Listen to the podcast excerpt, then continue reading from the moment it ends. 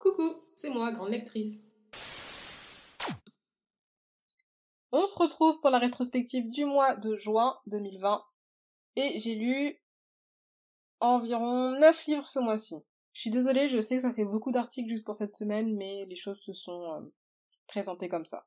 Donc, on commence par 72 Hour Old de Bébé Moore Campbell, dont je vous parlais dans mon podcast justement de lundi, qui s'intitule De lecture récente, et qui est l'histoire de Kerry, une maman, on va dire célibataire, qui s'occupe de sa fille qui est atteinte de troubles bipolaires et qui malheureusement rencontre de nombreuses difficultés pour s'occuper d'elle et qui cherche par tous les moyens à stabiliser sa fille dans sa maladie. Dans le même podcast de lundi, j'ai également lu la fin de Mambabi de Gaël Octavia, qui est un roman où euh, quatre voix de femmes différentes se mélangent et qui vont finalement finir par se croiser comme une sorte de destinée commune, si on peut dire ça comme ça qui est une histoire euh, assez complexe à résumer, donc je vous invite fortement à aller écouter mon podcast de lundi si c'est pas déjà fait.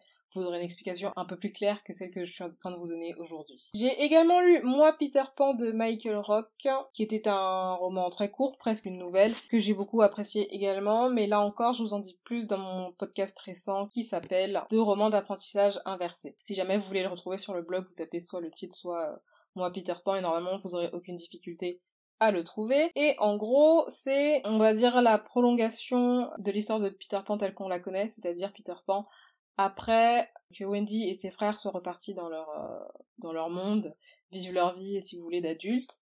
Et ben lui, il a un peu du mal à se remettre justement de ce départ et qu'est-ce que ça veut dire grandir et pourquoi lui il refuse de grandir et pourquoi les autres veulent accepter de grandir et pas lui. Est-ce que finalement ce serait pas la meilleure solution pour lui de grandir? Voilà, toute cette réflexion en quelques pages avec la sublissime écriture de Michael, Michael ou Michael, je sais vraiment pas comment on dit, désolé. Michael Rock, voilà. Également, j'ai lu La Belle Créole, qui se trouve dans le même podcast que Moi Peter Pan, donc le podcast qui s'intitule Deux romans d'apprentissage inversés, où un jeune homme sort de prison et il découvre un peu son pays qui est la Guadeloupe, euh, en plein changement social, en pleine, je dirais pas insurrection, mais à la limite quand même. Voilà. C'est une histoire un peu euh, tragique, j'ai beaucoup aimé l'écriture de Marie Scondé dans ce roman, et c'était la première fois que je lisais, donc je suis ravie d'avoir pu enfin le faire. J'ai également lu un troisième roman d'un auteur caribéen, qui l'eût cru, euh, qui s'appelle euh, Solibo Magnifique et qui est écrit par Patrick Chamoiseau, qui est un auteur martiniquais. Euh, j'ai pas encore chroniqué ce roman, je c'est prévu, ça arrive bientôt sur le blog. Et c'est une histoire un peu particulière en fait, c'est une histoire de meurtre puisque il y a euh, cet homme qu'on appelle Solibo et qui est un conteur. À l'oral comme il se faisait dans la tradition on va dire plutôt ancienne en Guadeloupe, en Martinique et généralement dans les Caraïbes, qui devant son public euh, meurt soudainement. Et voilà la police essaie de retrouver qui est le coupable, surtout que tout le monde était là et personne n'a rien vu faire. Donc comment cet homme a-t-il pu euh, mystérieusement mourir, surtout que les causes de son décès semblent tout à fait préméditées. Ensuite, j'ai lu un roman que j'ai beaucoup beaucoup trop aimé et qui s'appelle Ma sœur serial killeuse et qui a été écrit par une autrice euh, nigérienne, il me semble qu'on dit, et qui met en scène l'histoire de Kored et de sa sœur Ayula. On entre dans l'histoire en fait et Ayula a encore une fois tuer un homme et sa sœur commence à être inquiète. Elle se dit oh là là c'est pas normal, c'est quand même la troisième fois. Il faudrait peut-être que je fasse un peu attention à ma sœur. Est-ce qu'il n'y a pas un peu quelque chose qui cloche? Euh, Franchement, je vous le détaillerai plus en profondeur dans un autre podcast parce que vraiment il y a beaucoup de choses à dire sur cette lecture. Mais sachez que je l'ai énormément apprécié et j'aurais aimé le lire plus tôt parce qu'en plus je crois que le livre n'est pas euh, sorti récemment en fait, il est sorti il y a quelques années déjà et j'aurais aimé qu'on me le vende un peu plus. Donc voilà les maisons d'édition, je vous lance un petit message au passage. Et j'ai également lu une romance érotique, on va dire, par une autrice guadeloupéenne, encore une fois, qui s'appelle Lise Marcy et le roman s'appelle Black Pearl, qui a une couverture très sobre et que je trouve moi très belle très attirante, et qui nous raconte l'histoire d'Alana, qui est une jeune femme très entreprenante. Alors ouais, je viens de vous dire que c'est de la romance érotique, donc si je vous dis entreprenante, vous n'allez pas le comprendre dans le bon sens. Entreprenante dans le sens où euh, c'est une femme d'affaires en fait, assez chevronnée et assez respectée dans son domaine. Sauf que voilà, et s'il y a un, point, un point noir en fait dans sa vie, c'est qu'elle a du mal avec ses relations amoureuses.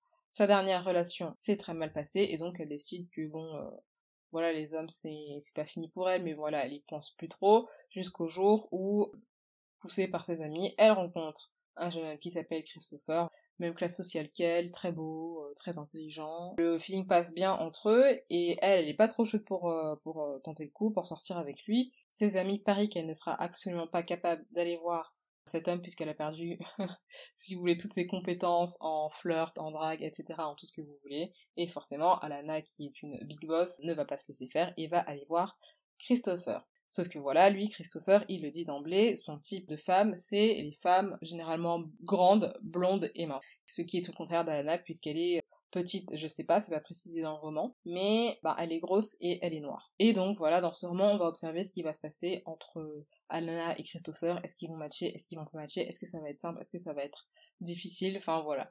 Je vous en parle évidemment dans un prochain podcast. Enfin prochain ou pas prochain d'ailleurs mais euh, je suis sûre que je en reparlerai sur le blog parce que c'est pas une lecture qui m'a laissée indifférente. Et en dernier, j'ai lu, non pas j'ai lu, mais j'ai écouté puisque c'était un livre audio, la nouvelle Les bijoux de Guy de Maupassant. Et euh, puis voilà, j'ai pas grand chose à dire sur cette nouvelle. C'était pas ma préférée, mais c'était quand même agréable à, à écouter, puis c'était un bon moment. On continue ensuite avec les séries, films que j'ai pu regarder ce mois-ci. C'est pas quelque chose qui apparaîtra régulièrement sur le blog, tout simplement parce que tout ce qui est cinéma, art cinématographique, c'est pas forcément euh, ce que je préfère, mais bon, voilà, confinement oblige, euh, il a bien fallu que je trouve une façon d'occuper mon temps. Et donc, ce mois-ci, ou du coup le mois dernier, j'ai pu regarder deux séries qui sont très courtes, qui ont que quelques épisodes, mais du coup c'est un format qui moi me convient mieux que une série avec par exemple 10 saisons et j'ai regardé Self-Made, euh, qui raconte l'histoire de CJ Walker, qui est, comment dire, la première femme euh, qui a réussi à devenir millionnaire par elle-même. CJ Walker était une femme noire au début du XXe siècle, qui proposait des gammes euh, pour les cheveux afro, en fait. Et grâce à sa détermination, elle a réussi à construire carrément un empire. Il y a six épisodes d'à peu près 40-45 minutes, donc franchement ça va, ça se laisse regarder facilement.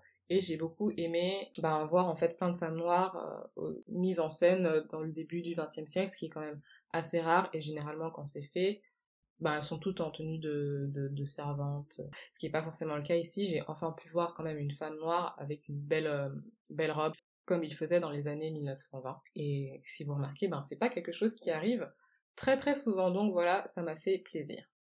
Et j'ai également regardé la série Blood and Water qui se passe cette fois-ci dans un milieu un peu plus contemporain, puisque ça se passe de nos jours.